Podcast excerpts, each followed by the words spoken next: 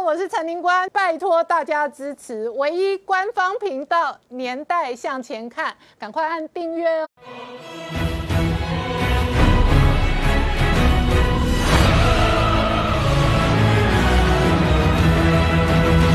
年代向前看，向前看年代。大家好，我是宁官，欢迎我们忠实观众跟粉丝朋友扫描 QR Code 订阅《年代向前看》YouTube 官方频道。我们看哦，每日二加二会谈哦，会后记者会呢，团结美国盟友，那反击中国破坏台湾民主哦。事实上，美国国情布林肯跟这个国防部长奥斯汀哦，不但是美日捍卫台海和平哦，而且话讲的非常强硬。布林肯直接说，中国不要侵略，否则必要的时候，美国将直接反击。好，每日今天呢最新的行程哦，那布林肯跟奥斯汀哦出访的这一个地点是韩国。不过今天哦，在日本方面，朝日新闻的头版哦追踪了中国监控赖相关的各资。事实上呢，在日本内部哦，反中的情绪还在延烧。这一次呢，二加二会谈的同时呢，美日在东海进行联合军军演哦，而这个时间点也因为哦，布林肯跟奥斯汀哦拜访韩。国的行程，北韩呛虾了。金小胖最新的呛虾说，可能重新再起核测试。而这个时间点，金宇正也有呛虾。金宇正的说法是，白宫想要睡得好的话，就不要制造麻烦。好，整个印太局势改变的同时，今天台积电哦正式除席。那张爷爷入袋超过三亿的现金，但是在台湾内部的缺水危机正在扩大。那外界预估半导体面板跟 PCB 三大族群很有可能影响最大，这背后会有多少政治、军事、经济的变化？我们待会儿好好聊聊。好，今天现场有请到六位特别来宾，第一个好朋友王浩大哥，大家好；再是台大医师李冰医师，大家好；再是财经专家朱月忠，大家好；再是王志胜，大家好；再是吴杰，大家好；再是黄创夏，大家好。好，创下刚刚看到的是布林肯跟奥斯汀二加二的会谈，直接呛瞎中国，反击中国破坏台湾民主跟台海和平。这二加二会谈在日本已经结束了，这是结束，这是布林肯上任之后第一次出访了正式的高层的外交会议，而这外交里面非常清楚的二加二，美日之间他们的首要敌人，针对的对象就是中国，而且布林肯也是非常清晰的表示说，台湾是他们最关切的一个部分。布林肯讲的是，若大陆持续以强迫、武力或威胁的手段一意孤行，必要之时，美国和日本都会予以反击。所以他特别讲了，中国大陆强迫和侵略手段，系统性的侵略了香港的自主、台湾的民主，迫害了香港和新疆的人权，以及在南海那边违反国际法。而这些事情呢，美国和日本都不能容忍。而且他们在这个二加二会谈之后的联合声明里面，特别强调。台湾海峡的和平与稳定的重要性是他们非常关切的。就因为这个事情，所以除了布林肯讲话、联合声明之外，连日本的茂木这个外相，还有岸信夫这个防卫相，都要特别出来讲。茂木才是持续的在强调一遍，日本也非常关心台海的和平和稳定。而岸信夫特别讲说，美日双方在这次会谈里面，卡开奥斯汀都同意国防单位要持续接续的讨论。应该采取哪些应应的措施？所以已经不是讲说清晰的说你一定会得到反击，而且国防单位双方都会做一些准备工作了。而在这个过程中，我们当然知道，接下来他现在要去南韩，南韩当然也引起了金宇镇、金小胖非常不高兴。然后，但是更重要的是，十八号回程之后到阿拉斯加，台湾的状况、台湾的保卫的情绪都拉到这么高了。所以呢，《纽约时报》、华盛顿日、华尔街日报。都特别去访问了白宫、华盛顿，很多官员都强调说，美国其实在十八号的时候会跟中国在阿拉斯加那边直接的把台湾牌拉出来，成为最主要的议题。然后呢，美国会强调中国频频挑衅台湾的行动，美国是高度的关切，而且呢，深表关切之外，他们也希望整个布林肯呢和杨那个。苏立文呢，面对杨洁篪和王毅的时候，不要只是说说而已，拿出你们实际的作为。所以这个情况已经非常强烈了。但是除了这种强硬之外，而布林肯和奥斯汀在出发往日韩之前，还两个人联名一起投书媒体，特别的强调说，重振美国与友邦的伙伴关系是非常重要的。而且这时候也讲了，反击中国的挑衅。和威胁，只要盟邦结合起来，这个力量会更大更大。然后除了美国的姿态和日本把姿态拉到更高之外，连英国都参与了这个全球全球围中的这个状况。天下围中的状况是，英国也公布了脱欧之后最重要的未来外交战略的重心。一百多页报告里面讲说，他们认为未来世界的重心、新的战略重心，英国都认为将是在印太地区。所以呢，他们会申请，已经正式申请东南亚国学的对话伙伴。英国对于中国在东南亚的这个渗透也会加紧行动，而印太沙皇坎贝尔特别的强调是说。拜登呢非常关切澳洲的情况，他跟莫里森在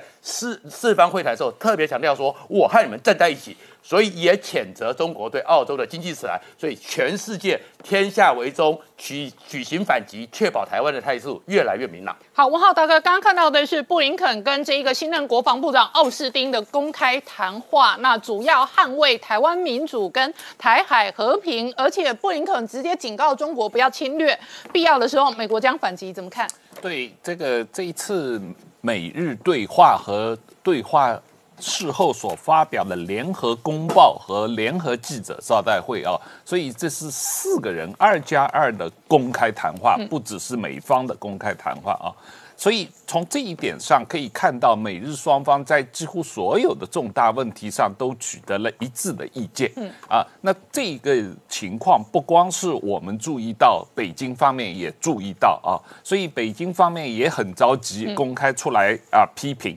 这个美日的对话。那从我们能看到的，当然第一，呃，大家一再注意到，这是拜登政府上任以后第一次的这个呃。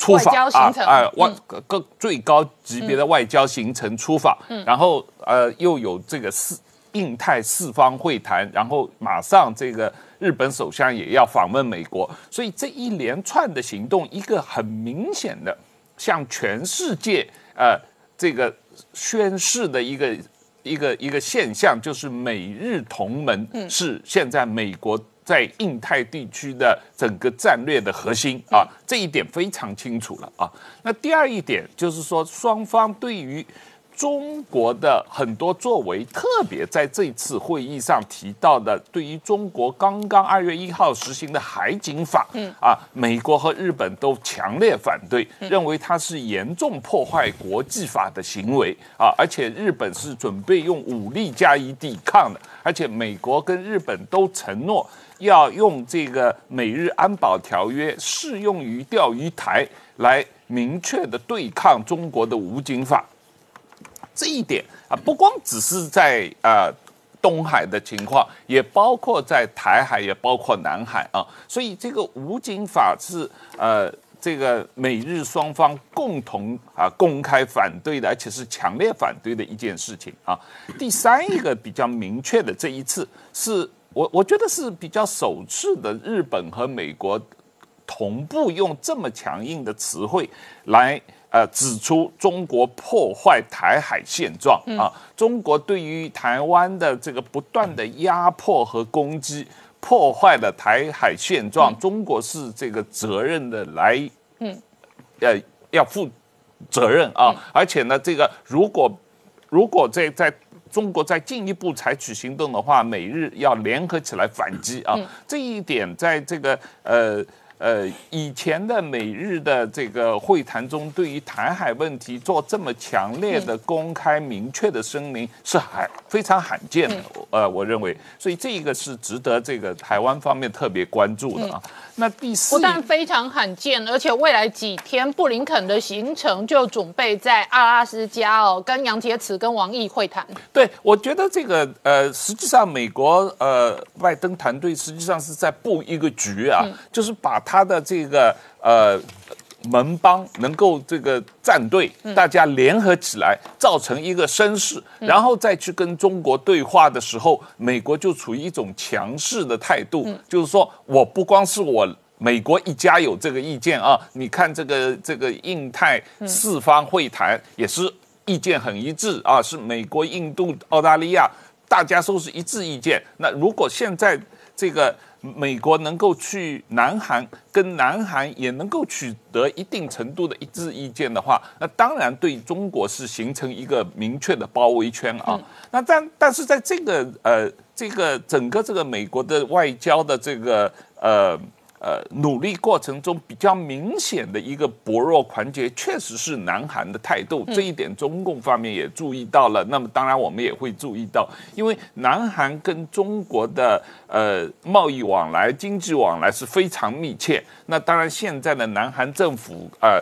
比较偏左啊，所以他们跟中国的关系也是比较友好。所以。呃，而而反过来，他们跟日本的关系在过去三年是相对比较紧张的。那所以某种意义上，美国在印太地区的战略啊，和跟盟友合作对抗中国的这个战略，实际上南韩呃态度某种意义上是一个突破口啊，是一个是一个薄弱环节。所以美国这一次看今天。呃，这个布林肯和奥斯汀去南韩，能不能说动南韩政府，在这个呃，在美国对抗中国的这个战略上面，能够能够能够做某种意义上的这个站稳态度、立场态度，能够做一个表态，能不能这个不选边站，能不能跟美国靠近啊？这个问题我要值得拭目以待。好，我们稍后回来。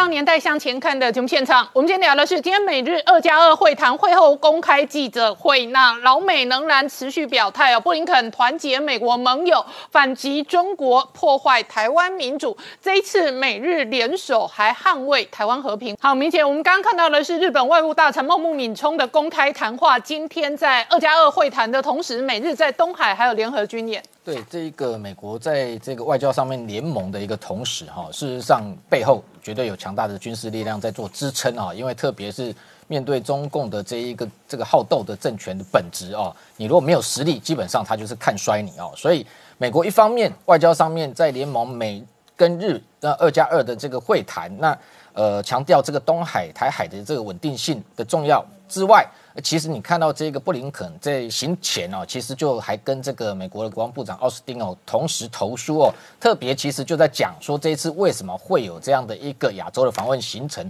那这样的一个美日的一个联盟，最重要的一个意涵，就是在军事上可以达成一个叫战力加成。好，那所以这样的一个外交上面的一个说法，当然北京也在观察说美国这个拜登政府是不是真的好在这一个。呃，进行所谓的这个对抗中国的动作，所以实际上当然要从军事面去观察，因为实际的行动，我们看到在这个美日二加二会谈之前哦，其实这个美日之间，我们谈到去年二零二零年哦，美日的这一个同盟的军演哦，其实次数已经比二零一九年要多十四次哦，高达二十五次哦。那今年最近来讲，他这次二加二这一个会谈前，他在这个三月初就开始进行一项这个美日的空降二十一的这个军演。那美军动用了十二架的 C 幺三栋 J 的这样的一个特种的运输机，那搭载了这个日本自卫队高达六百名的空降伞兵，在这个富士营这样的一个营区直接进行空降的一个呃作战的一个任务演训。那这样的一个。呃，空降演训其实过去来讲，我们看到他在夏威夷做过，在阿拉斯加做过，在日本的本州本州的部分哦，做这样空降演训，过去来讲真的是相当罕见哦。那除此之外，其实还有这两天他在东海也进行一个美日的联合舰队防空的一个军演。那同时，今天还有一个新的讯息出来，我们看到哦，美军第七舰队哦，特别是。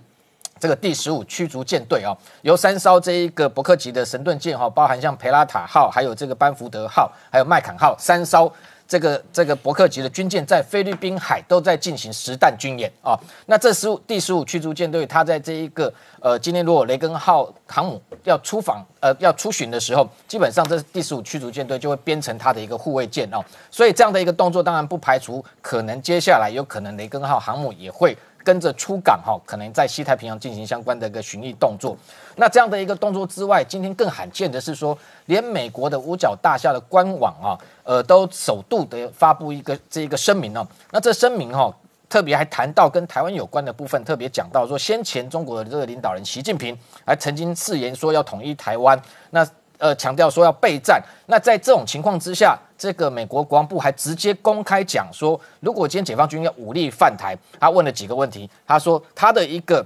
武器上面的这个数量足够吗？第二个，他的用的装备是不是正确啊？那再来就是说，他绝对呃，要让这个北京要知道，如果今天武力犯台的情况，可能会遭遇到意想不到的对抗，这样的对抗会让这一个中国可能陷入很大的一个麻烦。这样的一个说法，其实在过去的确非常罕见，而且特别就直言说解放军不是美军的对手啊。那这样的说法，其实以这个五角大厦的官网公开这样的声明，特别是这个呃华府重要的这个外交跟国防两个首长都在亚洲哦出访。所以等于配合军事跟外交同步调的手段，全面性的就是在对北京提出相关的一个警告。那当然不要讲这次美日同盟，特别是日本的部分，我们看到去年二零二零年哦，这个等于说对美军购哦。有一项是等于说破了美国对外军售的一个记录哦，是这个美国对外军售史上第二高的金额，就是跟美国采购了一百零五架的这个 F 三十五战机，有高达两百三十亿美元哦。那除了这个日本之外，当然台湾去年非常重要，我们看到过去这个川普政府任内有高达十一次对台军售，中间也有高达。这个六次全部都是集中在二零二零年呢。那中间我们再回顾一下，这基本上当然出售给台湾 MQ 九无人机或者四百枚的暗自鱼叉飞弹，一百三十五枚的这是 SLAMER 哦，这种所谓空射型的鱼叉飞弹，还有包含这个十一座的这个海马式的这个呃 ATACMS-M 五七导弹这样的一个等于说这个呃飞弹系统，还有包含像 MS 幺幺零的这种征收空这个。空造夹仓这么多的一个武器，当然也无非是受到这个中国的武力威胁。那其他更不要讲，印太地区啊，非常多的国家，印度。买了高达三十架的 MQ 九的无人机，其实还有其他，包含像这个波音最近也宣布说，印度可能跟美国采购 FS 八 EF 大黄蜂超级大黄蜂战机。那澳洲也不要，澳洲陆陆续续这个跟美国采购了 MQ 四 C 的这种海神无人机，另外还有这个 F 三十五的这个七十二架的战机，还有这个今年最新的，还有连它的这个最新的无人的波音产的中程僚机也要采购哦。那其他更不要讲，还有连印尼，然后连这一个越南、菲律宾最近都打算跟印度买这个。布拉姆斯的反舰飞弹，所以等于周边国家全部都为了保护自己的安全，这纷纷投入军费的预算，那导致整个。亚太地区的整个军备竞赛开始启动，那这背后无非都是因为习近平扩张的军事野心。事实上，同时哦，今天在这个布林肯跟奥斯汀哦发表会后记者会的今天哦，那在日本方面，朝日新闻头版头呢，追踪的是赖的某些个资，事实上遭受到中国监控。是没有错哈，其实在这个同时，这个新闻在朝日新闻、在 NHK 都作为头版头的情况，引起日本很大的震撼哦。就是日呃赖在日本大概有八千六百万的使用户，大概七成的日本民众都是使用赖。那其实发现说啊，原来赖后面的系统开发商是委托给上海的一家公司。而在二月底的时候被发现，这上海四个公司当中有四个技术人员，从二零一八年到这个二月底被发现之前，三十二次进入这个赖的系统去搜查或去去截取相关的资料。那当然，这后面就让人引多很很多的遐想，就是你一个系统开发商在上海，然后他是负责赖的后面 App 的后台的时候，到底？到底拿了多少东西，截取了多少赖从个人的资料、照片、讯息等等的东西，其实让人非常感到讶异哦。那这个是赖的部分。那虽然暂停了，可是，在这样的情况之下，其实引起了日本很大的震撼。而这个震撼，其实你会看到说，哎，后面是中国的工程人员，而且是外包过去的。那这个暂停了，问题是另外一个软体最近很红的那个 Clubhouse，嗯，也类似的状况也被发生了，因为发现。中国一边在进 Clubhouse 的时候，一边发现原来中国这个 Clubhouse 后面有关于声纹的开发公司，也是中国的上海一家公司，叫做声网，也可以从中进去拿到 Clubhouse 开的这些相关的各资讯息，呃，这个相关的联络人资料等等，等于是说中国在所谓透过这种呃网络的 App 的红色渗透，已经渗透到 Line，已经渗透到。Clubhouse 这些你我日常生活都常用的这些 App 当中哦，这其实让人非常非常的震惊，那也引起了很多国安的疑虑。可是除了这个之外哦，我再补充一个说，事实上我们呃我们国安单位现在也发现说，包括 Clubhouse，包括了现在很多人在用的这个 Podcast，嗯，也被发现说变成是中共透过所谓的这些可能在里面透过这样的方式来进行认知作战的一个新平台。嗯，你不知道哪些人，但是现在已经发现说哦，现在。呃 p a r k e s 平台现在中国最新的中国的这个国际广播电台，在去年短短的一年内，开了一百五十八个。这个 Pockets 的节目，其中有什么两岸青年呃一家亲、两岸什么寻根这类型的各式各样的东西开在这里面，所以变成是哎，除了红色渗透之外，他们也启动了网络的认知作战，这是第二个。但是习近平除了这两个东西之外，我们看到在两会的情况之下，好像他这个呃对台湾的问题点点不香，对香港的问题非常的急迫，那所以会有人认为说，哎，是不是急港缓台？但是我们现在看到说，习近平在对台之后，除了刚才讲红色渗透的问题，除了认知作战的问题，他现在发现第三支箭的状况，可能是所谓的强制触统的问题。在这个爱国者治港哦，通过香港这样的法案之后，啊，很多专家学者评估，接下来会不会把类似这样子的法案的这种强制的模式？如法炮制在对台身上，包括譬如说什么统一法啦，哦，什么台版的国安法啦等等，透过这种法律的方式去框架到台湾，建制台湾，这是一种。那第二种哦，我们发现强制触拢，这是今天的事情。发生什么事情？今天一个很大的呃，在两岸之间比较大的新闻是，这个国台办哦，突然间。无预警的宣布了所谓的农林二十二条，哦，内容就不讲，简单讲一句话，就是欢迎台湾农民到大陆来，不管你是种植、产销各方各面，比照大陆农民的国民待遇，哦，你台湾农民来就跟大陆农民是一模一样的。那通过这种方式，你等于是强制性的逼迫一些长期依赖中国大陆的这些所谓的农民或者是一些产业界，他逼迫要真的加入你，我们把它叫强制性触动。这是一个农民的状况，那也传出来。我们在日之前有讲过，福建啊二二五条的时候有讲说，哎，你如果台资变陆资，可以享受中资的相关的待遇。果然在三月，中国就宣布说，有两家台资自己申请变成中资了，他现在要变成。以以这个内地资金的方式来享受相关，那这种会变起到一个骨牌或示范效应，所以你会看到习近平看起来不是缓台，而是说他采取不同的迂回作战，包括刚刚讲红色阵痛，嗯，包括刚刚讲认知作战，以及包括现在讲的强制触融的一个方式。好，我们稍后回来。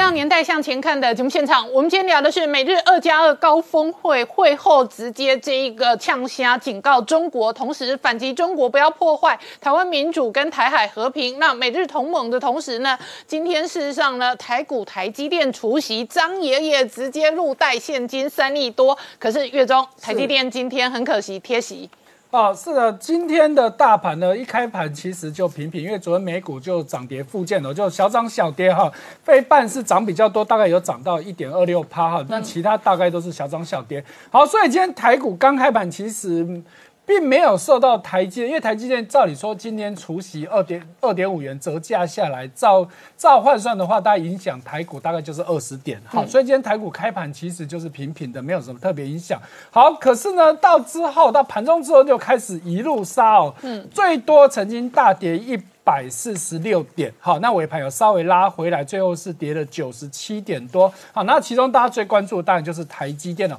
所以今天台积电大家特别注意到哦，虽然今天除夕有折价二点五元的问题，可是它开盘六百一十二块是比昨天的收盘六百一十一块还来的高哦，意思就是说今天开盘的时候并没有受到除夕的影响。那后来啊，因为市场整个转换呢，它也跟着杀下来，所以最低的时候剩六百零二块，也算是。六百块钱有守住啊，收盘收六百零四块，所以是整体是下跌七块钱，也就是刚刚林官说的贴息啊。好，不过我会觉得这个应该不是除息造成的啦，因为今天也不是只有台积电跌嘛，我们再看到联电的部分也是一样啊。联电今天最高其实还有来到四十八块半，但是收盘只收了跌三毛钱的四十八块，那盘中最低也有了杀到四十七点六五元。好，不过收盘也是只有小跌而已哦。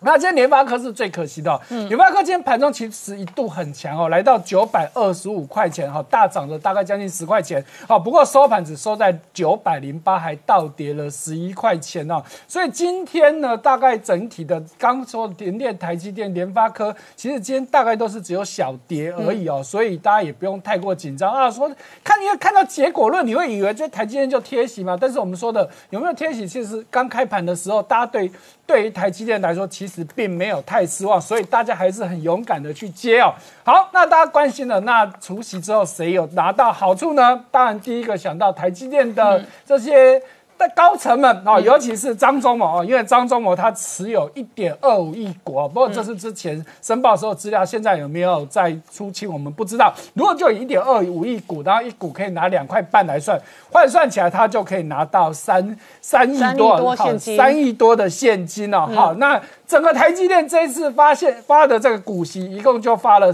六百四十八亿之多，而且注意哦，台积电是现在是每季配息，你过去这两年大概一季就是固定二点五元，所以一次配六百四十八亿，一年下来就再乘以四，哦哇，不得了，一年就是哦两千五百亿，就是贡献给台股哦，哈，或者是台湾的投资人。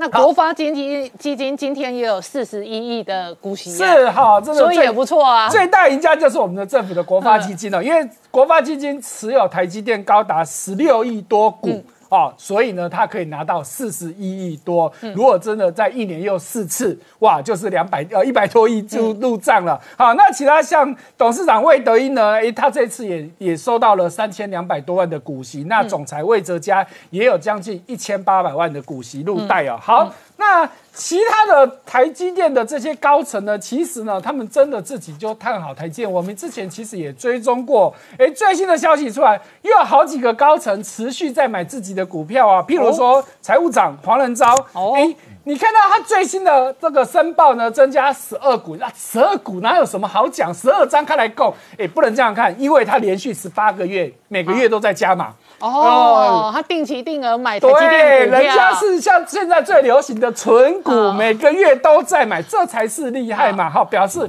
我长期看好，我才会做这件事情嘛。所以你不能说啊，他只增加十二股，那是这一次的申报哦。好，不只是他哦，好像他的欧亚业务资深副总侯永清。这一次申报也是多了六百一十一股，人家也是两年多来持续的买，已经累积增加了二十三张了。好，那再还有业务开发副总张小强也是一样，连续六个月不断的买，而且他更厉害，有六个月就增加了六十八张哦，不是股哦，六十八张很多钱哦。嗯好，再还有品质副总何军，哎，也增加了三张，不过因为何军刚到任没有很久，所以他的张数比较少，所以整个台积电副总级的全部加起来，光近两年。就自己加码了两百七十八张，不要忘了哦，这些人基本上都已经有公司的配股，他们还愿意自己拿钱出来卖，嗯。可想而知，绝对是看好自己的公司才会做这样子动作嘛。好，所以呢，我们再看到国际媒体哦，不断的也是对台湾的半导体产业，尤其是台积电，有各种分析报告出来哦。好，最新是这个美国的这个龙舟精讯呢，这个这个投资机构呢，他们的分析师提到说。大家都是就这个市占率来看台积电或者是台湾的影响力。他说这样子看其实是是不够正确的啦。哈，如果就只占市占率，他有特别提到说，你看，诶，他画了这个圆饼图，蓝色这么一大块就是台湾的厂商，其中就是联电跟台积电加起来市占率六成。好，那如果只看今年第一季右边的这个长条图，你看到台积电哇。黄色的是今年第一季，你看到它光今年第一季的营收高达将近一百三十亿美金，而且跟第二名的这个三星越差越多哈。可是这只是看到数字，嗯，重点是台积电它做的都是高阶制程，已经呢市占率已经这么高了，而且又做的都是高阶制程，那这个影响力绝对还要再更高哦。好，那。最近美国，我们知道美国这个纾困案过了，诶，大家更要去注意到的就是美国接下来的国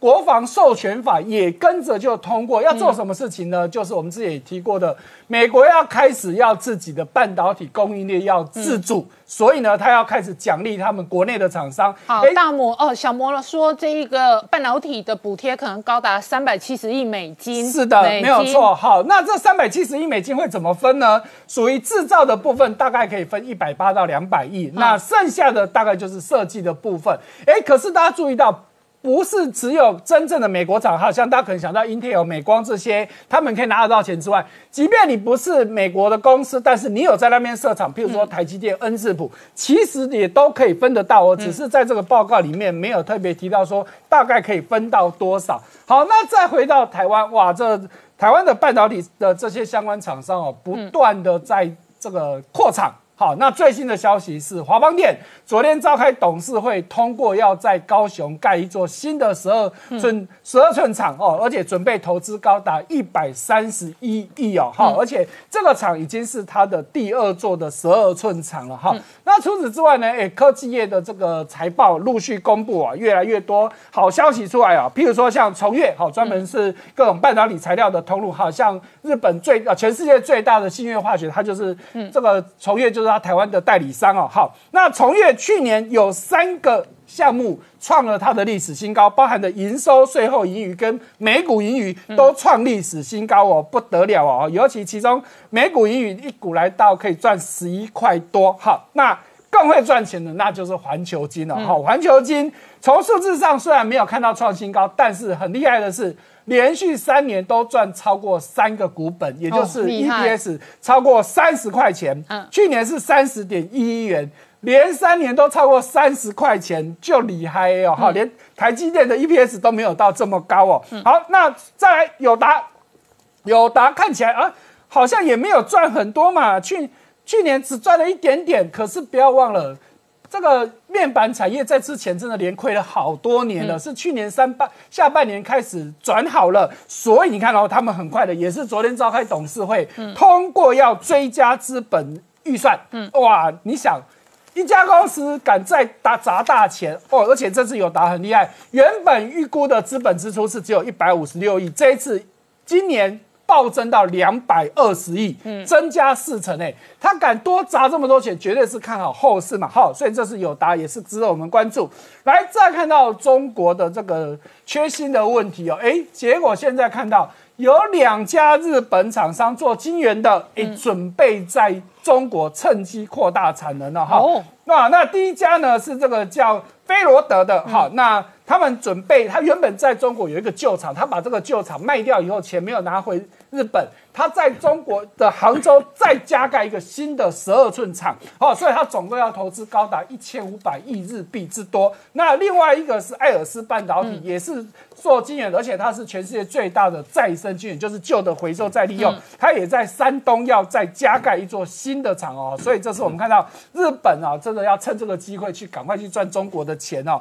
再看到这个字节跳动，哈，讲字节跳动，大家可能比较不熟悉啊，它其实就是抖音的母公司，哎。它现在居然也要去做半导体，而且它是要做 AI 晶片啊！因为呢，日本啊，那香港的媒体发现说，哎，它开始在招募员工，哎，而且要求都是 AI 晶片相关的人员，而且要在上海跟北京都要去，都有这个直缺开出来。所以呢，在这个香港的媒体报道有特别提到说啊，这个一定是因为美国的不断去中制裁中国这些企业，那导致他们这些有需求的人，与其找你中心这些公司代工，还不如我自己自自给自足来做这些事情。嗯，好，那最后我们看到了啊，又有一家 KY 公司出事情了，又有一个 KY 地雷，对，又一个 KY 地雷爆了。好，这是英瑞 KY 啊，它是做汽车水箱的，因为它在在中中国的这个扬州的厂呢啊，因为经营这个周转不灵哦，因为因为。反正一大堆问题，就说啊，所以呢没有办法给供应商钱，而且呢银行的资金也被冻结了。好，那你说他到底欠了多少钱？其实也没有很多，就一亿多的人民币而已。结果就是不行了。好，那因为他说啊，因为这过去这几年营收也不好，投资也失败，所以呢导致他的整个整个今年前两个月的营收比去年同期大幅下滑了五成，所以呢现在出现了周转不灵的问题。好，我们稍后回来。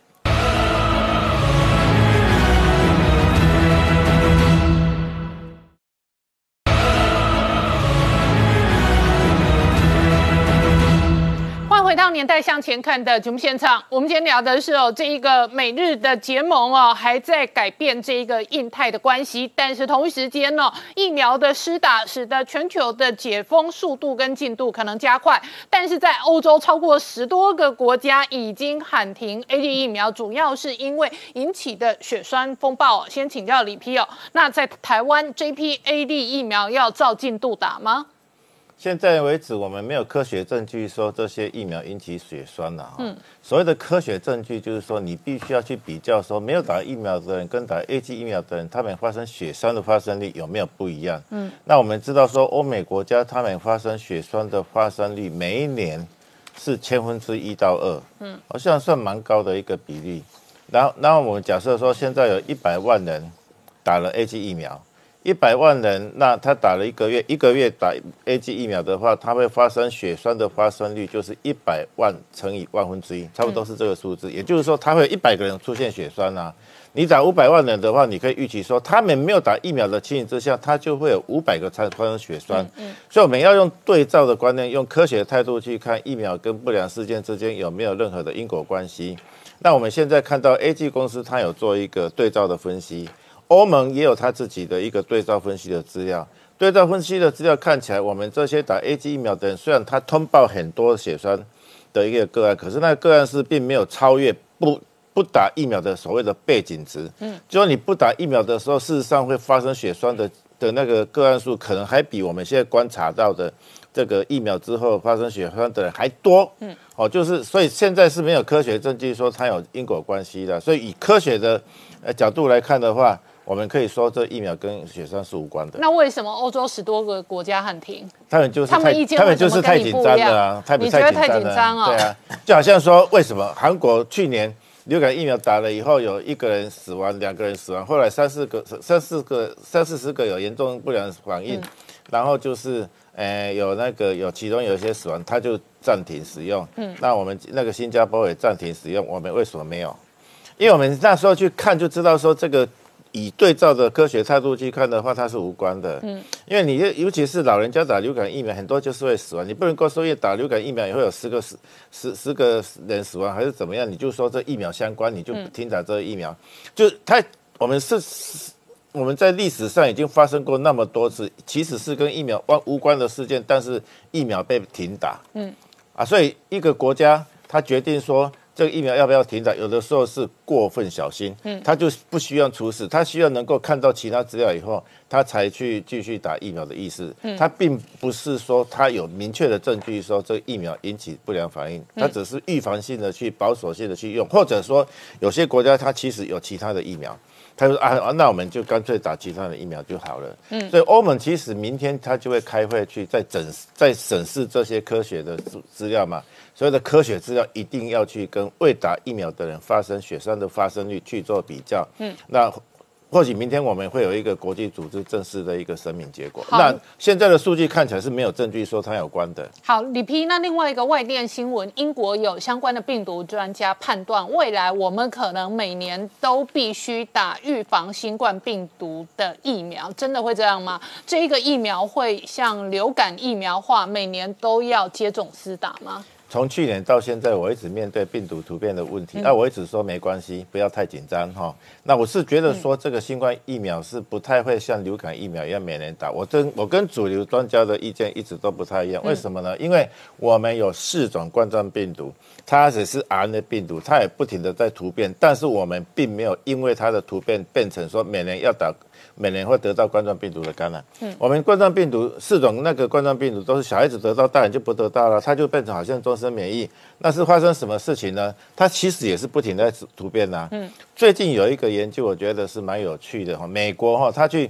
找到一九八零、一九九零年代保留出来的血清，然后他去他去测试他对单死的冠状病毒的综合能力，发现说。哎，它对单死分离出来的冠状病毒是有很强的综合能力的。可是八到十七年之后，这些血清对于后来出现的冠状病毒就没有什么综合能力了，很多就没有办法杀死病毒了。啊，那就是不好啊，还有。啊，那不好，啊不好，看也不待机。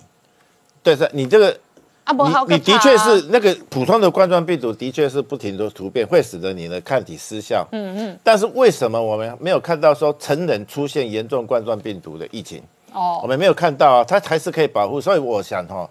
我自己有有一个可能的解释啊，这个叫李氏假说，完全没有经过验证的哦。李氏 theory hypothesis，李氏假说就是说哈，我们的专家好像都没有注意到，我们的免疫系统不是只有抗体而已。我讲了几次哦，我们的免疫系统主要是 B 细胞跟 T 细胞两大系统，B 细胞知道抗体，好像飞弹一样，它可以打出去去杀掉病毒，T 细胞。它是去辨识那个你的，呃，病毒的基因的序列，它不是看你的长相哦，它看你的基因序列。你如果病毒进入细胞的话，它就是会去杀你。好，现在我们的那个那个病毒的外表发生改变，因为抗体是认外表的，它外表发生改变以后，那个抗体可能就是不认得它，飞弹会打偏了，打不到它。可是我们的 T 细胞还会认得它，因为它辨识的不是外表，它辨识的是它的内在，它的氨基酸的序列，所以它可能还是会去 T 细胞还是会攻击那个病毒，然后它会帮助 B 细胞去制造新的抗新的抗体来对付新的病毒。我想可能是这样子啊，就是 T 细胞跟 B 细胞的联合作战系统，会使得我们的免疫系统能够应付那个 RNA 病毒的这类突变，所以。我们的冠状病毒四种引起普通冠状普通感冒的冠状病毒，都是发生在那个儿童啊。当它久了以后，它会发生突变。我们的大人在发在碰到它的时候，T 细胞会认得它。虽然 B 细胞可能不太行了，它会去帮助 B 细胞唤起唤起它的记忆，然后它还是会发发挥那个杀病毒的效果。所以冠状病毒可能重重复感染是蛮常见的事情，可是我们。没有感觉到它的存在。嗯，我们大人有的时候会感冒，一天喉咙痛啊、咳嗽啊，然后一天就好了，好像没有生病一样。小孩子就是会发烧好几天了，就比较严重，所以不要太担心。我们以后常常可能常常一得到第一次冠状病毒，或者是打了疫苗之后，你会对它产生免疫力。几年以后，因为度病毒的突变，你的综合性抗体的效价会降低，但是。因为 B 细胞跟 T 细胞的联合作战系统，可能可会让我们的免疫系统能够去应付未来的再度感染。你未来的再度感染，最多可能就是轻症感染，或者是无症状的感染。好，我们稍后回来。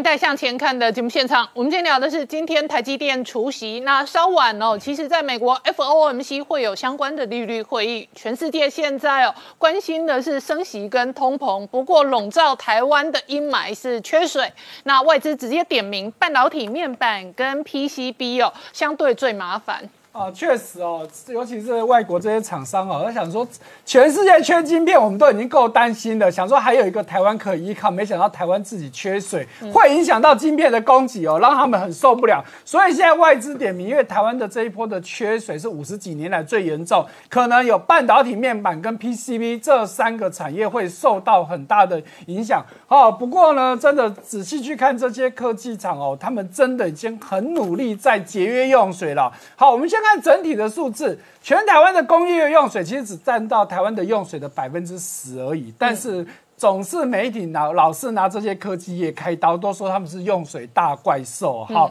那就以台积电来说好了，确实台积电这一家公司，他们的用水就占全台湾科学园区的三成。嗯，好，其中竹车竹科就。光台积电在竹科厂就占竹科的一层的用水，然后呢，南科也有占五趴的用水。那联电呢，在竹科是占三趴的用水，在南科是占两趴的用水。好，可是如果你再看台积电，人家它的水资源的回收率高达百分之八十七，嗯，哎，人家已经很努力在做，很环保了嘛。联电也有百分之八十的回收率，世界先进是七十七到八十五帕，稳茂也有九十五，九十也有七十五帕。如果你觉得他们都不够厉害，最厉厉害的就是面板厂，我们刚刚说点名到面板厂嘛，面板厂当中友达的回收率是九十五趴，群创更可怕，九十七趴。嗯，那其中友达在南科的五厂，甚至有九十九点五趴的回收率。嗯，你还去怪这些科技厂耗水吗？嗯，人家已经一滴水，尤其南科的呃，那友达他们自己说。他们最夸张，一滴水要用十一次。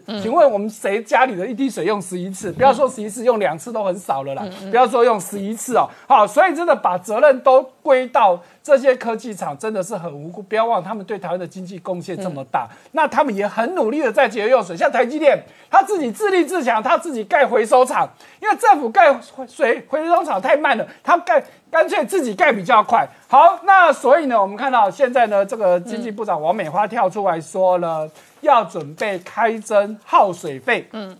讲白话来说，就是你这些用水大户呢，涨价，要要涨价了。好，确实哦，台湾的水价呢，其实这一阵子很多人在讨论，它是如果以单以价单价来看，是全世界第三低的。嗯如果再把 GDP 考虑进去的话，台湾的水价是全世界第二低。嗯那显然台湾的水真的太便宜，所以才导致这么多的问题哦。那开征一些水水这个耗水费，我觉得是合理的啦。哈，那另外我们看到，好最最近这两天在开这个玉山科技协会，其中呢，哎，这个合硕的董事长童子贤呢，就提到了这个电动车的发展。我们也知道，在过去我们也追踪过很多电动车。那个童子贤呢说，大家不用紧张啊，电动车现在的发展大概小学三年级的程度而已啦，未来还有很长远的路可以走哦，而且。不跟传统的电子产品不一样，是传统电子产品可能这个周期就一到两年而已，可是汽车可能是五到七年，甚至十年以上都有可能。所以他要求的对产品的门槛是更高的。这其实也是给台台湾的厂商一个机会，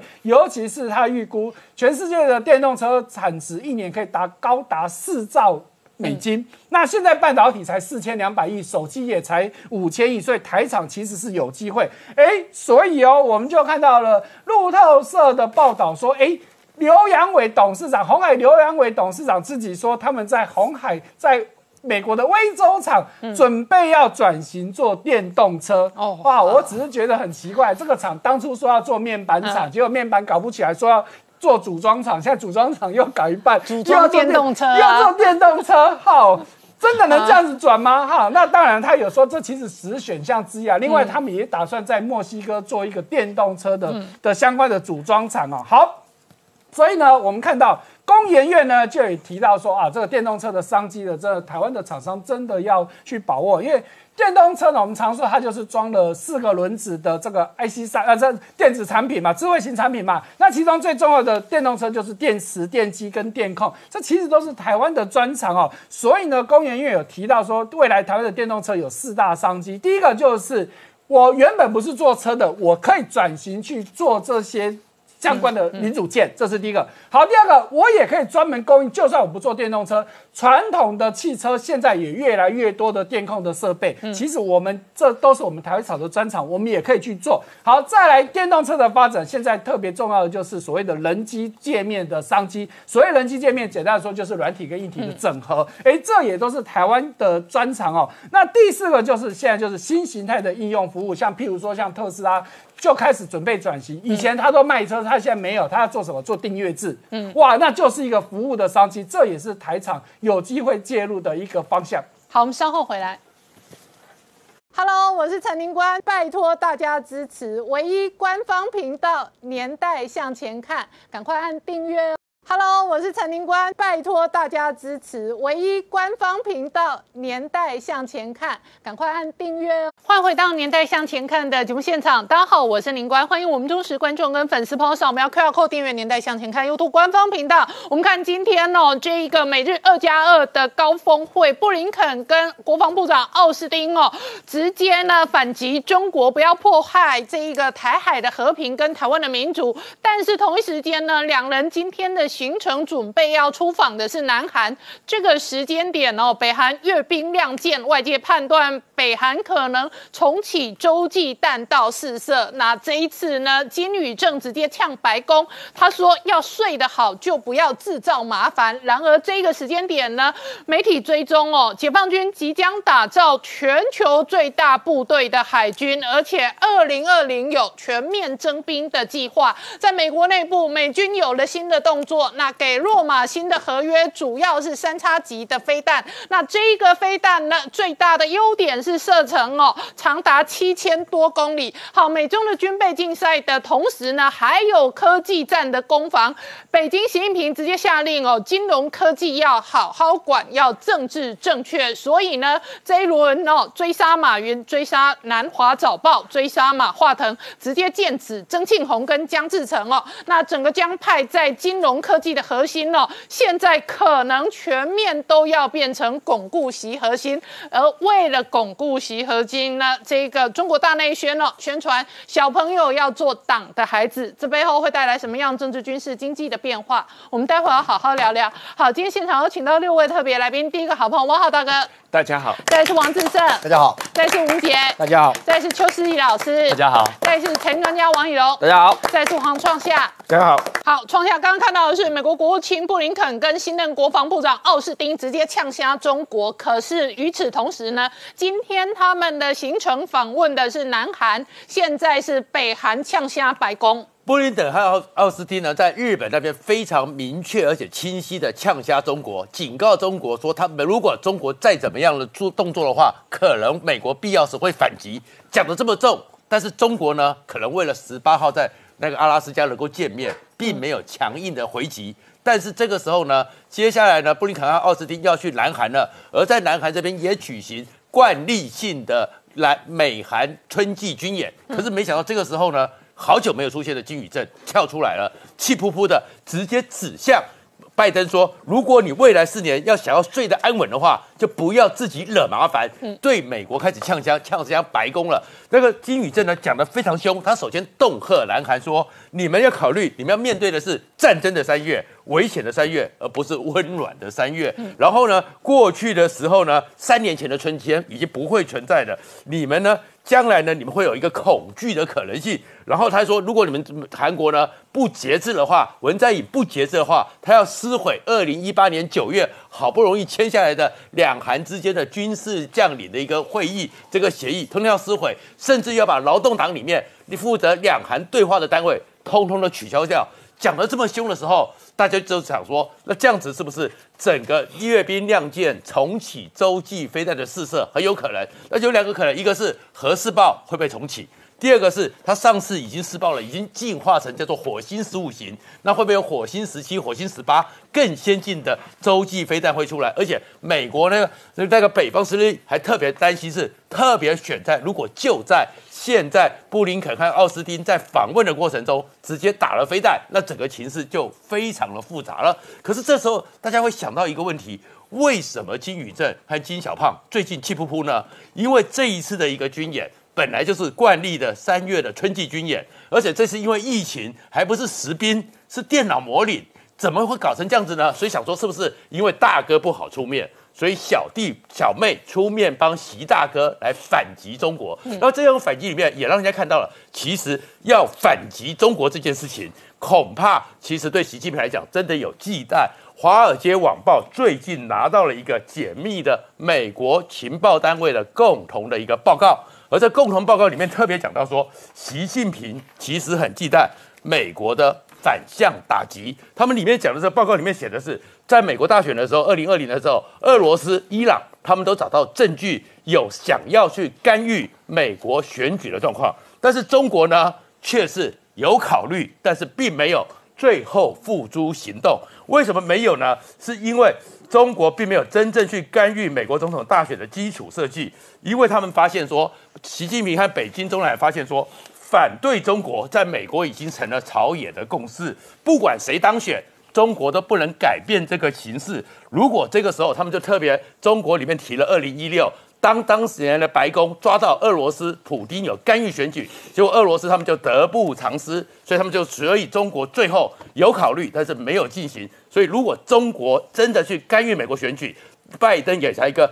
反向打击的时候，习近平是非常非常忌惮的。好，明姐刚刚看到布林肯跟奥斯汀直接呛下中国的同时呢，解放军在二零二零准备打造全球最大规模的海军。可是，在美国内部哦，事实上这一次落马最新的合约三叉戟的核武洲际飞弹哦，它的射程是非常远的。对，呃，是这个美国的这个五角大厦的高层最近透露给媒体哈一个新的一个讯息，就是说先前当然外界已经观察到中国的海军不断的呃扩增它的舰艇数量啊。那当然，美国的这个国防情报局先前有这个曝光一个数据，说现在这个中共舰艇数量已经高达三百六十艘，那对比美军的两百九十七艘，哈，已经这一个数量大幅的超过哦。那特别是中间是指说去年二零二零年哦，这个中国内部还有全球的疫情这么严重的情况之下，居然有人仍然有二十五艘哈，高达二十五艘的这一个各式的舰艇下水服役。那这二十五艘它没有指明是哪些这个舰艇，不过特别强强调说这些舰艇都不是小型舰艇，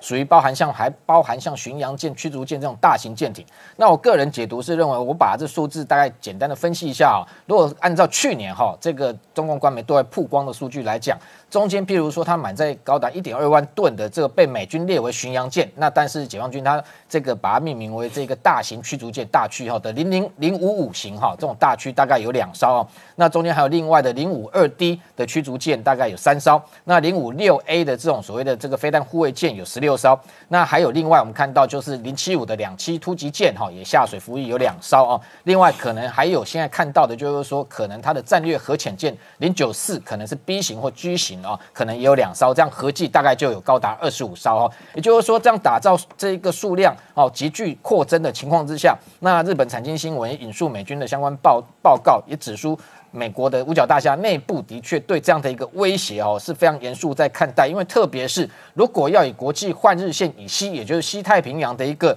美中的军力对比，而不是用所谓美军的全球的战力来对比的话，这样的一个美中的一个军力失衡的情况可能会更加的严重。包含像在第七舰队，如果这一个呃这个以现在的现有军力来讲，可能这作战舰艇来讲，美军第七舰队只有十二艘，但是解放军的主力舰艇有一百零八艘。另外，航母虽然在这个日本的横须贺前进部署雷根号航母一艘，但是这一个解放军到二零二五年很可能至少会有三艘哦。那同时在战机的部分，美军在这一个日本或南韩这附近啊，第一岛链部署的这一个呃各式的这个军机，基本上两百五十架，但是解放军整体来讲有一千九百五十架。不过，我认为这样的一个对比，恐怕是哦，呃，当然是会看起来就明显的失衡。当然，因为我们看到，因为这样的一个状况啊，所以我们看到。这一个等于说美军除了固定部署之外，其实它也在强化它的一个机动部署，所以再加上其实还有包含为什么要美日要强化联盟，然后台湾安全要视为优先。当然，再将日本跟台湾的军力来讲，就会像是这一个布林肯所谈的这样的战力才会加成哦。所以在量的上面，我们看到美军也不断的在防备，就是说解放军舰艇急剧扩张，所以先前川普政府任内，美国海军已经提出五百艘的一个造舰计划，要强化所有的无人舰艇哦。另外还有包含像最近我们一连串看到。这个呃，印太司令这一个 Davidson 的强化说，这一个要在低岛链部署这种陆基的攻攻击性的飞弹，同时这两天传出说。美国海空军已经增购一百三十七枚的 LRASM 这种远距的一个反舰飞弹，同时你看到空军的部分 B1B 轰炸机跟 B52 轰炸机在关岛轮流部署啊，这些都是为了应应中国的一个急剧扩张哦。那但是这样的一个状况之下，当然我们看到，当然这个解放军很有可能哦，在二零二五年，当然现在媒体解读说，它就可以达成它的有一个叫 A2AD 哦，就是叫做反介入区域拒止。简单来讲，就是要把美军排拒在第一岛链之外这样的动作。这样动作，我去年观察认为说，的确已经慢慢在进行测试跟启动。特别是你看到去年二零二零年八月，他在南海打了哦这一个所谓东风二十一 D 跟东风二十六的一个反舰的弹道飞弹，然后同时它形成了呃成这个成立了一个公这个中共的半官方的一个等于说南海动态感知这样的一个这个文宣媒体外宣媒体，每天不断的在发布这一个由中共卫星追踪到的美国在海军的舰艇在南海或者是台海周边的相关的行动。同时一月二十三号这个出动高达八架的轰六。对美军的罗斯福号航母打击群进行做事要攻击的这个动作，那这两天你看到它的无侦七的无人机也出没在台海周边，那济南号的这个零五二 C C 的这个呃驱逐舰又跟监哦美军的这一个 DDG 三 John Finn 这一艘这个伯克级驱逐舰，都是在无非都要做一个对美军逼迫的一个动作，要把美军。这个逐出所谓的第一岛链哦，那同时今年因为二零二一是它的一个建党百年，外界预测说是不是有可能它的这个零零三的一个航母可能会在今年七月一号下水对外展示？那先前传了很久了哦，这个指纹楼梯响不看人下来的轰二十哦这样的一个逆中轰炸机也有可能对外曝光，还有各型的无人机，还有包含像零九五的核攻击潜舰或者零九六更新的一个。这一个所谓的战略核潜舰有没有可能在今年呃纷纷的一个出现，对外展示它的军力？还有同时零零四本来外传说不这个启用所谓的核动力，那现在也可能说为了这个打造电磁弹射能力，可能会改成核动力，各方面的一个全面性的一个加强它军备的活动。那最后还有包含像为什么美军呃这两天曝光说这一个呃准备要打造三叉戟二型啊 D 五这样的一个。所以浅射的一个核战略的洲际弹道飞弹，这样的一个目的，当然最重要，当然是对它进行所谓的战略威慑。那我们知道三叉戟这一个 D 五二型，其实它服役已经非常久、那这一次这一个呃，等于说编列预算花了一百五十几亿，准备买。一百零八枚，那这一百零八枚的这一个未来可以携带核子弹头的这样的一个浅色弹道飞弹，基本上来讲，它就是属于这个 DL 二型，就第二次的一个延寿。那本来二零二四年这一批飞弹就要即将到期，但是经过延寿之后，可以使用高达远达到二零四零年。那这样的一个浅色的一个核核核子的一个洲际弹道飞弹，当然对未来中国可能在台海、东海、南海哦有相关的军事蠢动，都是一个重大的一个威慑工具。好，我们稍后回来。Oh!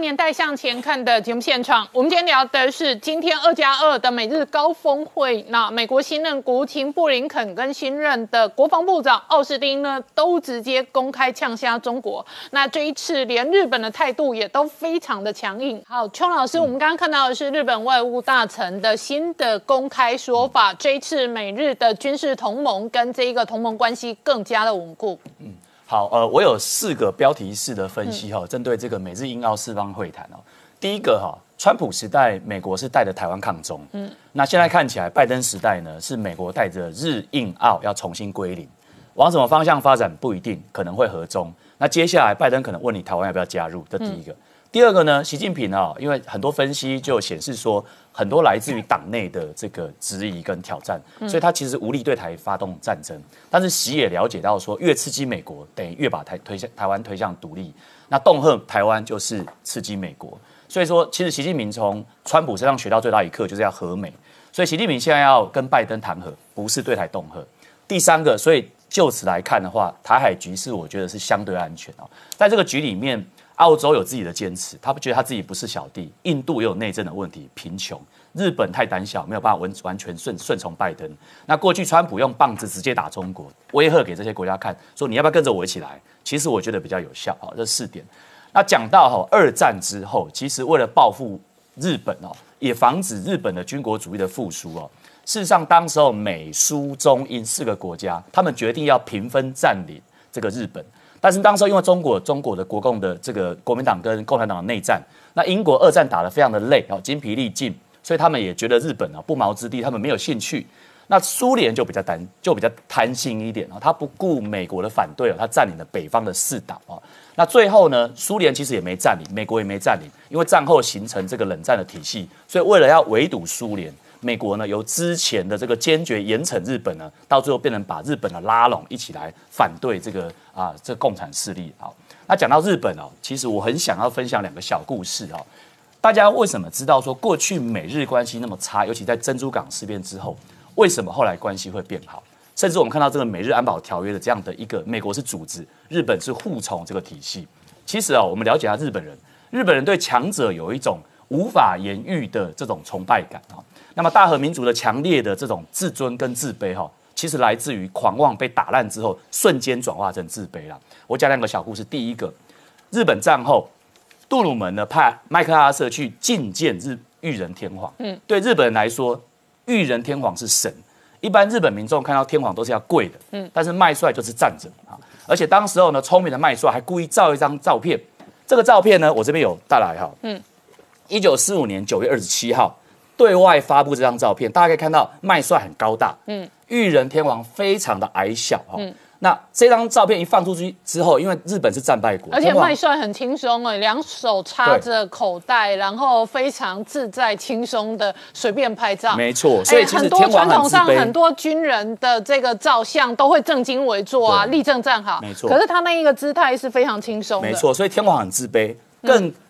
大的这个影响是日本人也感受到天皇的自卑，嗯，神会自卑，所以他不是神啊。然后呢，天皇呢开始发布了一连串的这种叫做人间宣言，嗯，什么意思呢？他第一句话写说我是人，不是神，嗯。那这一个一连串的文宣其实不是天皇自己写的，他其实是麦帅逼着天皇写，嗯，麦帅手下有个顾问，教育顾问叫做韩德生。他写这个东西，让大家知道说，其实天皇不是神。嗯，那战后呢，其实很多战胜国认为说，我要把天皇处死，尤其是像澳洲哈。嗯，但是麦克阿瑟说，裕仁天皇你可以免死，可是你要帮我一件事情，什么事？就是说我帮你日本写一部战后宪法宪武的，你裕仁天皇带头来遵守。嗯所以我们讲说第一个故事，麦帅用他的这个方式让日本转成民主国家。第二个故事是什么？太平洋战争哦，日本虽然到处侵略，其实战争里面日本也死了好多的，死了两百七十万的日本人。东京三分之二民宅被毁，大阪是五成七啊，名古屋八成九，很多都变成废墟。当时候有一个画面哈，其实非常的令人感到难过。很多的孩子呢，在这个车站，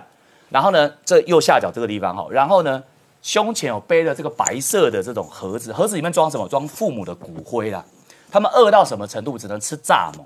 所以当时候的日相叫吉田茂，他就跟麦帅求援说：“你能不能弄点物资来救济这些灾灾民？”麦帅说：“可以，你要多少？”他说：“我只要八十五万吨的这个粮食就可以了。”麦帅说：“好，我动用美国陆军的备用军粮，给你三百五十吨，全部来的是小麦、玉米、面粉、奶粉这些。日本不吃这些，吃了就拉肚子。但是没办法，为了要活下去，就都吃了。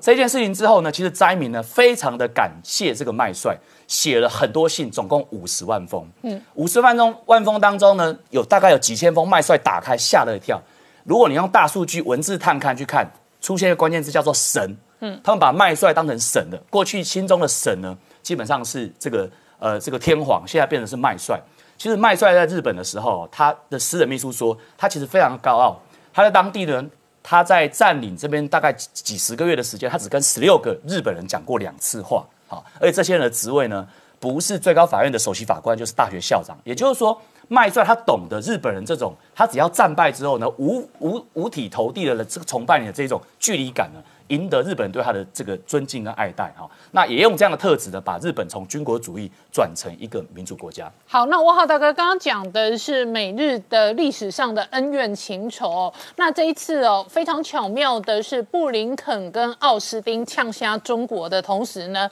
北韩哦，就出来呛瞎白宫。对我，我我自己在想这个问题啊，就是因为这一次美日呃同盟在所有的公开公开的发言中啊，都是明显的针对中国而来的。那么在这个时候，北韩为什么要跳出来？好像他要来当中国的挡箭牌？为什么要做这么做啊？实际上，这个对北韩是没有任何好处的。他为什么要这么做？但当然了，台湾人有一句话叫做“会闹的小孩有糖吃”嘛啊，因为这个呃，北韩跟川普在二零一八年啊这个破冰以后，实际上这个北韩过去三年是没有真正的试爆核核弹啊，他们也没有试验和做核试验，也没有真正试验长城洲际导弹，但是他们好像觉得他们呃这个没闹的。三年好像没有得到很多糖，所以他们现在要看这个白宫新主人来了以后，他们是不是应该闹一下，才能可能拿到更多的糖。所以从这个意义上来说，我觉得他实际上某种意义上是为了这个。Attention seeker，他是为了要让引起大家注意，哎，博版面这样一种感觉哦，就是说，呃，这个那博版面只是嘴巴说说，还是真的试射相关的飞弹？我觉得他有可能会试射一些飞弹，可能短程飞弹，或者是做一些事情，主要的目的是给南韩、给日本更大的压力。同样的话，让南韩跟日本去说动美国，可以这个给。给给北韩更多的一些好处，给北单北韩一些更多的这个关爱啊。那个在实际的情况上来说，我自己感觉这个他们没有必要在这个时候，在美中关系这么紧张的时候跳出来，嗯，帮中国来做这件事情，等于是承担这个美国和日本大家一致对中的情况下面，你跑出来这个。蹭一脚是为了这个帮助中国声东击西转移阵线吗？我我觉得北韩没有那么蠢。好，我们稍后回来。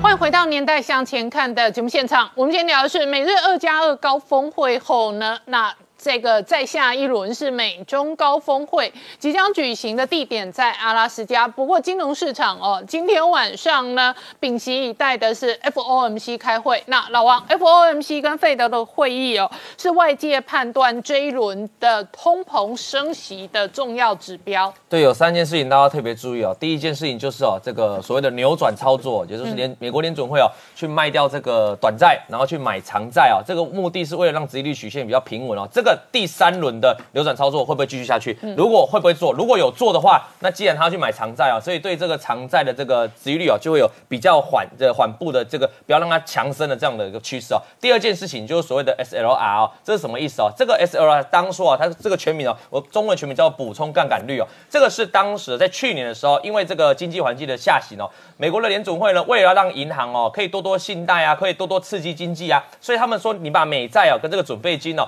不要不要并入，不必并入这个 SLR 这种所谓指标哦，这衡量哦，你可以不要忽略这两项。那所以到所以到现在这个结果到期哦，刚好这个期限到这个月哦，也就是今年的三月底要到期哦。如果到期，如果这个 FAD 这次的开会没有展延这样计划的话，代表有这些银行哦，现在要开始重新计算这些银行所谓准备金了嘛？有一点六兆的准备金哦是缺额，就是你要补齐。那一点六兆的准备金，他不太可能直接从市场上拿钱嘛，他要怎么办？他就必须有可能哦要去卖掉他的所谓的美国公债来补这个补保证金。哇，那这一卖的话，那不就又让这个殖利率又有攀升的机会？所以我刚才前面提到这两项事情呢，都是今天晚上一个大重点哦，它都决定了美国十年期公债的殖利率会不会再飙升。因为市场一听到飙升哦，那个股票大概就是要下跌在反应了哈。那接下来第三个重点要提醒大家，就是说我所谓的这个联准会的点阵图了哈，就点阵图，也就是说大家试出来这些委员哦，试出来对未来的风向，今天已经有这个所谓联准会的官员出来讲话，他说认为啊，他们还是会保留在二零二三年哦，这个升息比较可能。所以我想这三个重点会是今天晚上各位观众的一个观察 FOMC 会的重点。那我们可以看到昨天美股啊，道琼是回档，因为涨太多了，那其他纳斯达克反而止跌。那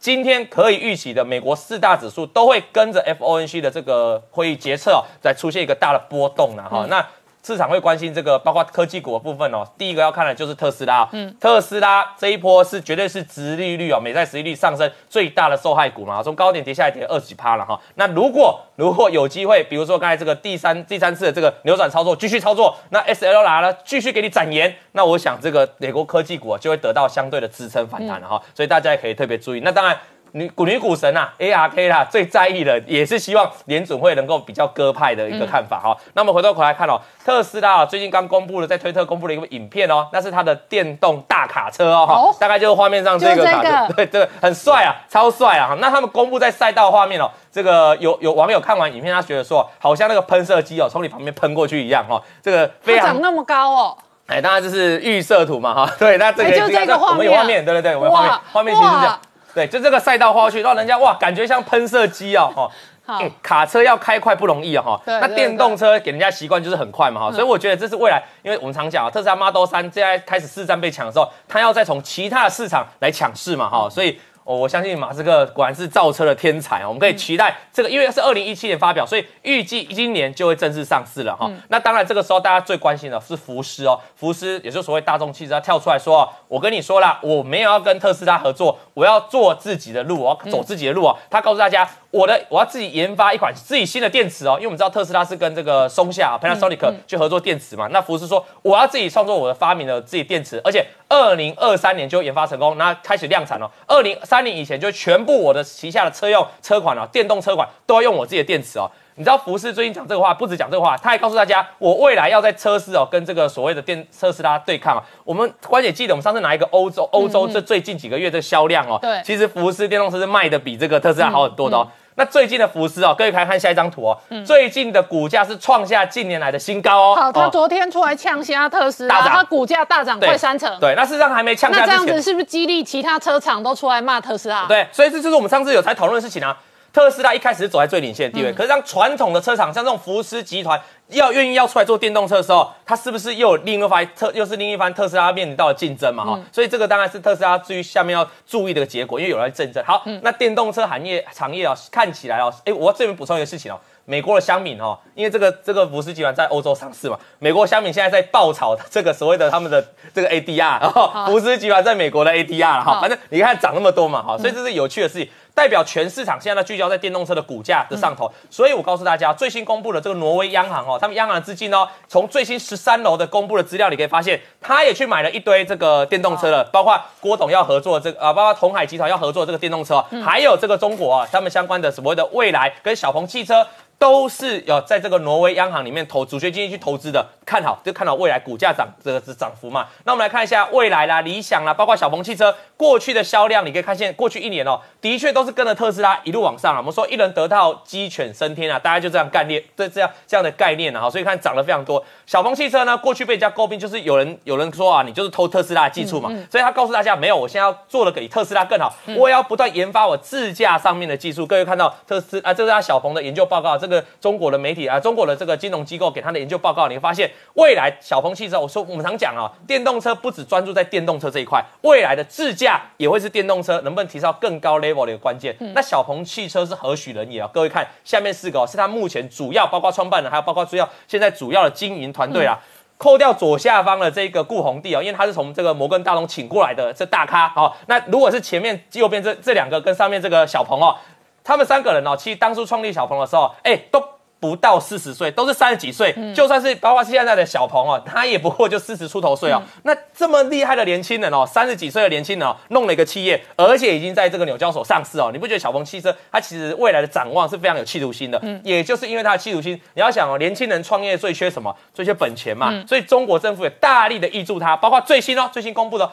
广东省哦，它也挹注了五亿的人民币的资金哦，要来提拔它哦，发展基金。地方基金。地方基金，广东省的地方发展基金。所以看得出怎样？其实中国政府过去扶持半导体嘛，现在开始怎样？扶持电动车。扶持电动车，对，哪里是未来，我往哪里投嘛。哎，那如果是小鹏这种 level 的话，他可能可以找广东要钱，他也可以找浙江要钱，他也可以找江苏要钱，他可能到处都可以去兜一圈哦，拿着地图到处要钱。关键讲对了，甚至中国可以为他发展一个，我们知道半导体大基金嘛。会不会未来有电动车大基金哦？这个也是厉害。美国圈钱嘛，那回来中国也来圈钱哈。那你可以仔细看一下中国，其实这小鹏汽车它的股东贝斯是非常夸夸非常厉害的，一堆的创投啊，其中还不乏我们的阿里巴巴，还有小米啊。更重要，之前曾经啊，这是曾经过去式了，红海呢，包括这个富士康集团曾经有投资它，但是因为后来就是因为这个爆载的关系啊，说啊，可能就要要为了怕特斯拉，因为特斯拉之前跟他有这个所谓他窃取这个小鹏窃取特斯拉机密嘛，所以红海呢很快的在一年持有时间又把它卖出去了啊。所以目前为止，很快过去曾经不管的几轮呃天使轮或 A 轮 B 轮呢，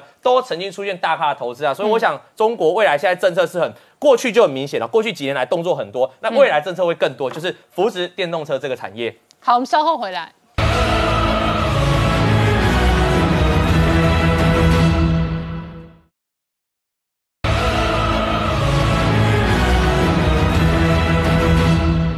回到年代向前看的节目现场，我们今天聊的是今天美日二加二高峰会哦。那呛瞎中国的同时呢，北京现在追杀的是网络巨头，而且呢，外界判断这背后剑指的是江系的曾庆红跟江志成。好，志成刚刚看到的是央视有一系列关于评语技能、习近平核心思想的纪录片。那每个核心思想讲的都是脱贫的故事，可是同时呢，北京如今追。杀的是马云、南华早报，而且剑指曾庆红跟江志成是没有错哦。其实习近平最近动作频频，他在两会结束之后，结果就把手伸到这个所谓的网络科技产业当中了。各位过去半年来听过的什么腾讯啦，哦，然后呃京东啦，然后美团啦、滴滴出行啦，或者是呃到那个什么拼多多啦，你看都是这样子类型的，要不就是它本身具有所谓的。社群软体，要不就是它本身控制了部分的网络消费平台。那这些东西，习近平好像呃，这个呃。光明正大的说要去进行整顿哦，那背后其实我们都知道，他想要掌握的就是中国庞大海量的个人资讯，以及可能这些后面衍生的金融的东西。但是这一些刚刚讲一堆公司，我们都讲，我少讲了一个最重要的公司，也是习近平呃打打到现在为止绝不手软的公司，就是阿里巴巴。哦，我们知道从去年十月底开始，习近平对于马云的追杀，对于阿里巴巴跟下面这个蚂蚁金服的这个呃整个的。呃呃，重新的清洗哦，看起来是呃毫不手软哦。那从这个来看的时候，其实当习近平三月十五号讲完之后，当天其实呃阿里巴巴自己有一个浏览器叫做 UC，这个浏览器当天就在全中国所有的 Android 的 App 上面完全下架。从此之后，你再也下载不了有关于这个呃，刚刚讲阿里巴巴下面这个 UCO 软去，所以等于又进一步的哦，再去追杀阿里巴巴下面的这样子的一个一个相关的东西哦。那问题是，大家就在看说，习近平到底什么时候才要打马云，什么时候才要打阿里巴巴，打到爽为止哦。那接下来就两个最危险的东西，大家被大家点出来，两个都在香港，一个是优酷，它是它等于是阿里巴巴在呃语音网娱乐平台上面的龙的的金鸡母了哦。那这是一个，但是第二个，他觉得更危险的就是在香港的南华早报。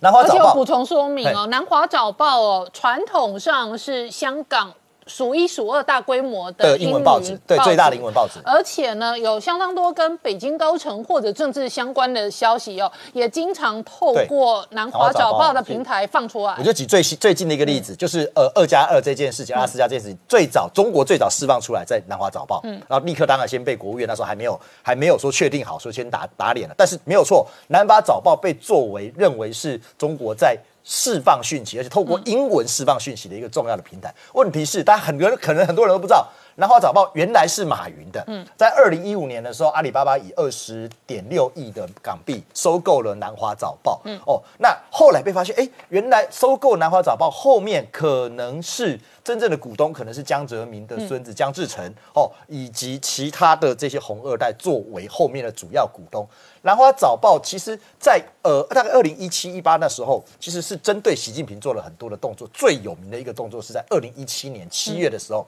南华早报刻意去报道说栗战书哦，他的家人有敛财这样的新闻。二零一七年七月什么时候？是十九大的前夕，是栗战书即将进到入场的时候，竟然你南华早报敢做这样的新闻，你说后面到底谁在指使？后来发现可能是江派，特别可能是曾庆红，是不是在后面做布局？哦，那这个也让习近平警觉到了，那自此对南华早报开始有这种紧缩上面的动作。那也认为说，是不是随着这一批一一轮一轮的清洗之后？接下来，习近平就要剑指南华早报，因为你后面其实紫色的是刚刚讲这些所谓的呃江派的人马、哦，是曾曾庆红或者是江志成这些人，而且这些人在香港作为喉舌，其实对习近平的这种影响哦，相对来讲是大的。所以其实哦，习近平跟马云之间的状况，不止马云从一月二十号到现在为止生死未卜，看样子这些网络科技龙头或企业恐怕也前景不明。好，汪浩大哥，你怎么观察哦？北京现在对于网络巨头的各种追杀跟施压不断的扩大。刚刚讲到，北京要强迫阿里巴巴出售南华早报。事实上哦，阿里巴巴集团在香港的地盘很大，他们过去还有挂牌阿里影业、阿里健康。那南华早报是透过收购、哦，那取得了一个这个百年历史的香港英文大报。那所以呢，相对上，马云不仅仅是电商巨头。马云事实上是媒体巨头，可是北京这一次强迫他吐出媒体，那是一个节奏又一个节奏哦。美国大选的时候是强迫喊卡蚂蚁金服，紧接着是强迫交出阿里巴巴的主导权，再来是南华早报这些媒体你都得吐出来，你怎么看？对我，我觉得这个确实是这个网络性党啊、所以这个呃，媒体性党、全面性对党，，因为什么东西如果呃发展的过大，影响到可能影响到共产党的统治，或者可能影响到习近平的权威，那他就一定会痛下手啊，这个把他的这个呃这个呃影响力要。压打下去，所以从这个意义上来说，对于阿里巴巴和和这个整个马云帝国的一个整顿、一个整肃，我想这个呃会不断的加码啊，它不会就这么简单的啊、不了了之停在这个层面上。那当然可能迫使马云把他的相关的企业不断的这个出售给国直接的国资，被国营化，同时也要马云这个承认你的整个呃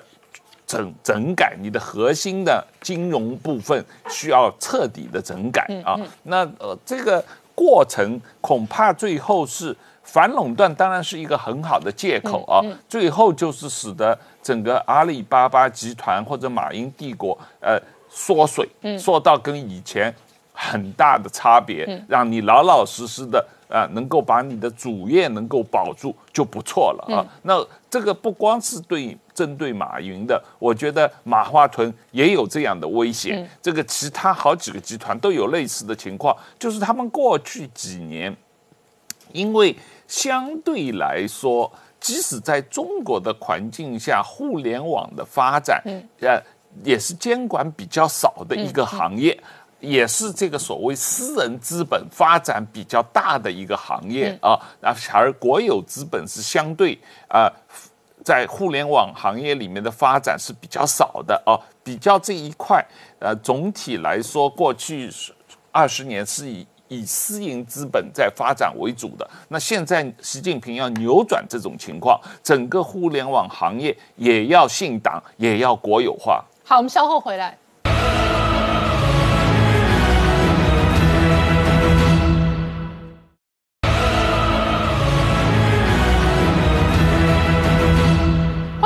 回到年代向前看的节目现场，我们今天聊的是哦，这一个美日二加二高峰会直接呛瞎中国的同时呢，北京加大追杀双马，那同时要巩固习核心，而且呢加大洗脑，做党的小孩呢打土豪分田地要从小做。是的，现在呢学习习思想要赢在起跑点，所以中国大陆从幼稚园到各级学校。通通都要学习习思想，甚至要把打土豪分田地，习近平讲的话，当年毛泽东的精神都要把它贯穿到小学生身上。所以会看到那个画面里面呢，这是被拍到一个小学，那些小孩子很小，两排的孩子穿着是解放军的军服，坐在地上，然后坐在地上之后呢，开始还抓了两个人，假装扮演他们就是。当年的土豪劣绅，所以那一个小朋友是在扮演这个黑五类，黑五类土豪劣绅，其他人要斗争那几个扮演黑五类的小孩。是的，所以那两个人就是地主，然后就出来被斗争，被怎么样，然后向人民致歉，他们是多么的可恶，平常的怎么的掠夺，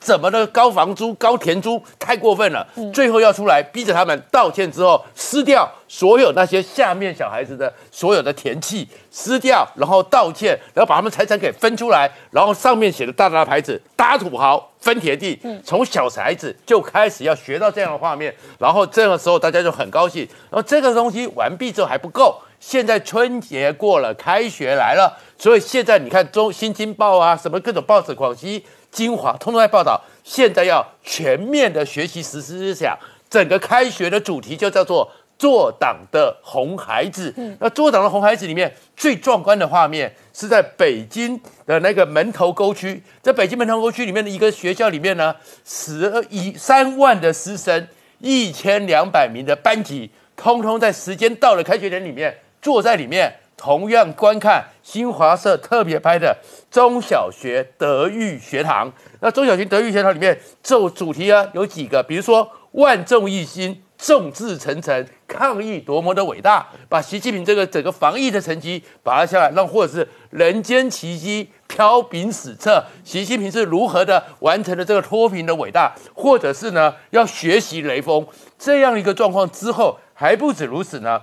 南宁的小学、幼稚园开学的第一堂课，刚刚我们看到了那个小学生是在演演戏嘛，历史系打土豪分田地。他们开学的第一堂课主题叫做“我们集合起来唱红歌，送党魂，讲党史”。然后就叫幼稚园就要去听这样的一个状况，然后还不止如此呢，天津呢就开始挑选了一百名的。够习思想巡回主义教官，嗯，这教官是什么？就是一百名挑出来之后，开始要去各地巡走，各地去逛，逛什么呢？告诉他们要去开课，讲习思想多伟大。那这个概念我们可能听不懂。其实我们记得小时候，我们这个时候，我们这种年纪的，那时候有三民主义巡回教官，就类似这样的状况。而去年九月以后，在北大、清华这样的顶尖三十七所大学里面，开了两堂课，习近平的教育思想。习近平的治国理念有发讲义，你这些将来顶尖大学生，你要把它读熟读好。所以整个状况就是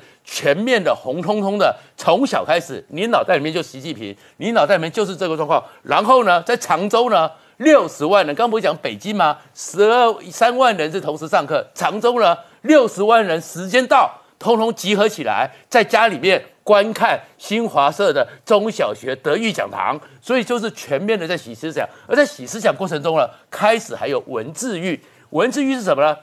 有个那个手游公司去申请一个他们的公司的登记，被拒绝了。为什么？因为呢名字有春华，那春华为什么拒绝呢？因为常委里面有个胡春华，所以呢被拒绝。他他想说前面一段时间呢，那个革除陋习这个习字是不能用的，所以要变成。格俗肉雕，对不对？然后过来呢，还有那个翠字，所以国父的家乡崔恒珍也不能用了，因为习习族这也是不对的。嗯，现在没想到连春华都不写，但是这个春华是忌讳，还是说习近平要坐上去了？你原来预计的第六代的领导人胡春华，你的名字再也不准给我出现。好，我请教汪浩大哥，你小时候有上演打土豪分田地这样的戏码吗？对我们小时候，我大概三年级、两年级，小学二年级、三年级，在上海的时候，就要开始每天早会，就要读毛选啊，每天早上七点钟去学校。那是像这样的画面，要模拟这一个打土豪分田地的戏吗？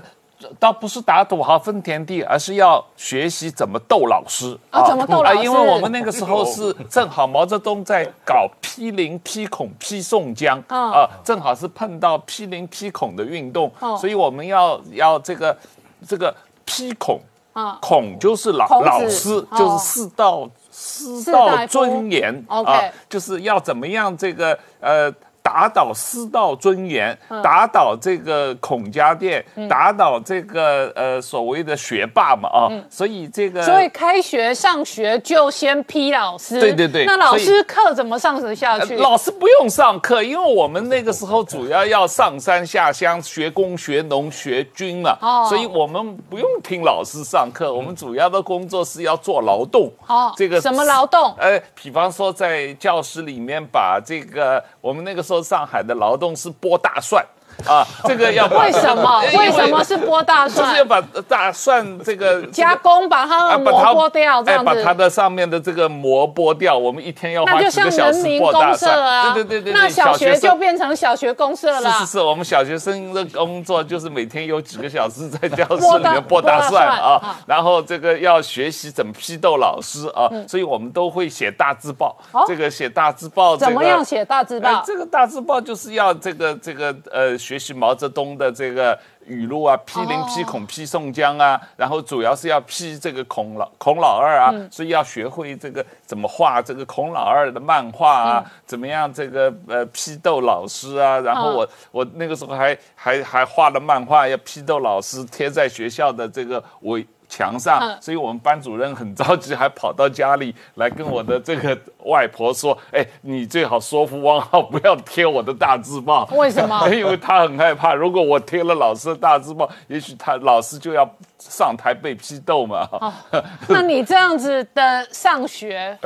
就是贴海报，然后剥大蒜，对，维持了几年？呃。大概有将近三年时间，那三年都没有在上课，都在做这些事。对对对对对对。那所有的学校的同学学生都这样。对对对对。那再回头还能识字，还能上课，还能读书吗？那但是也是要读书的，不然你怎么读毛语录呢？所以你要学毛语录，你还是要认识字嘛，你要认字，不然你没不认字，你也没法读毛语录。所以你我们是把毛语录当课本来学的嘛。所以你你你。你这个学好毛语录也一样能够识字啊，也能够了解历史啊。好，所以现在习近平要做的是要小朋友做党的红孩子，你当年是做毛的红孩子，对我们都是红小兵嘛啊。好，今天谢谢大家收看《年代向前看》，也提醒我们忠实观众跟粉丝朋友扫描 QR Code 订阅《年代向前看》YouTube 官方频道。我们同时在 IG、脸书、推特、推特管上面都有官方的账号，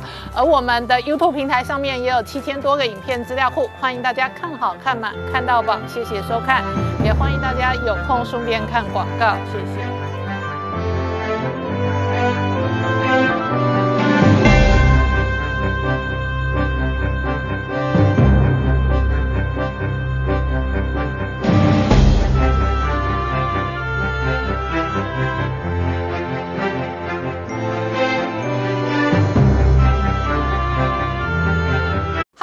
是陈宁官，拜托大家支持唯一官方频道《年代向前看》，赶快按订阅哦。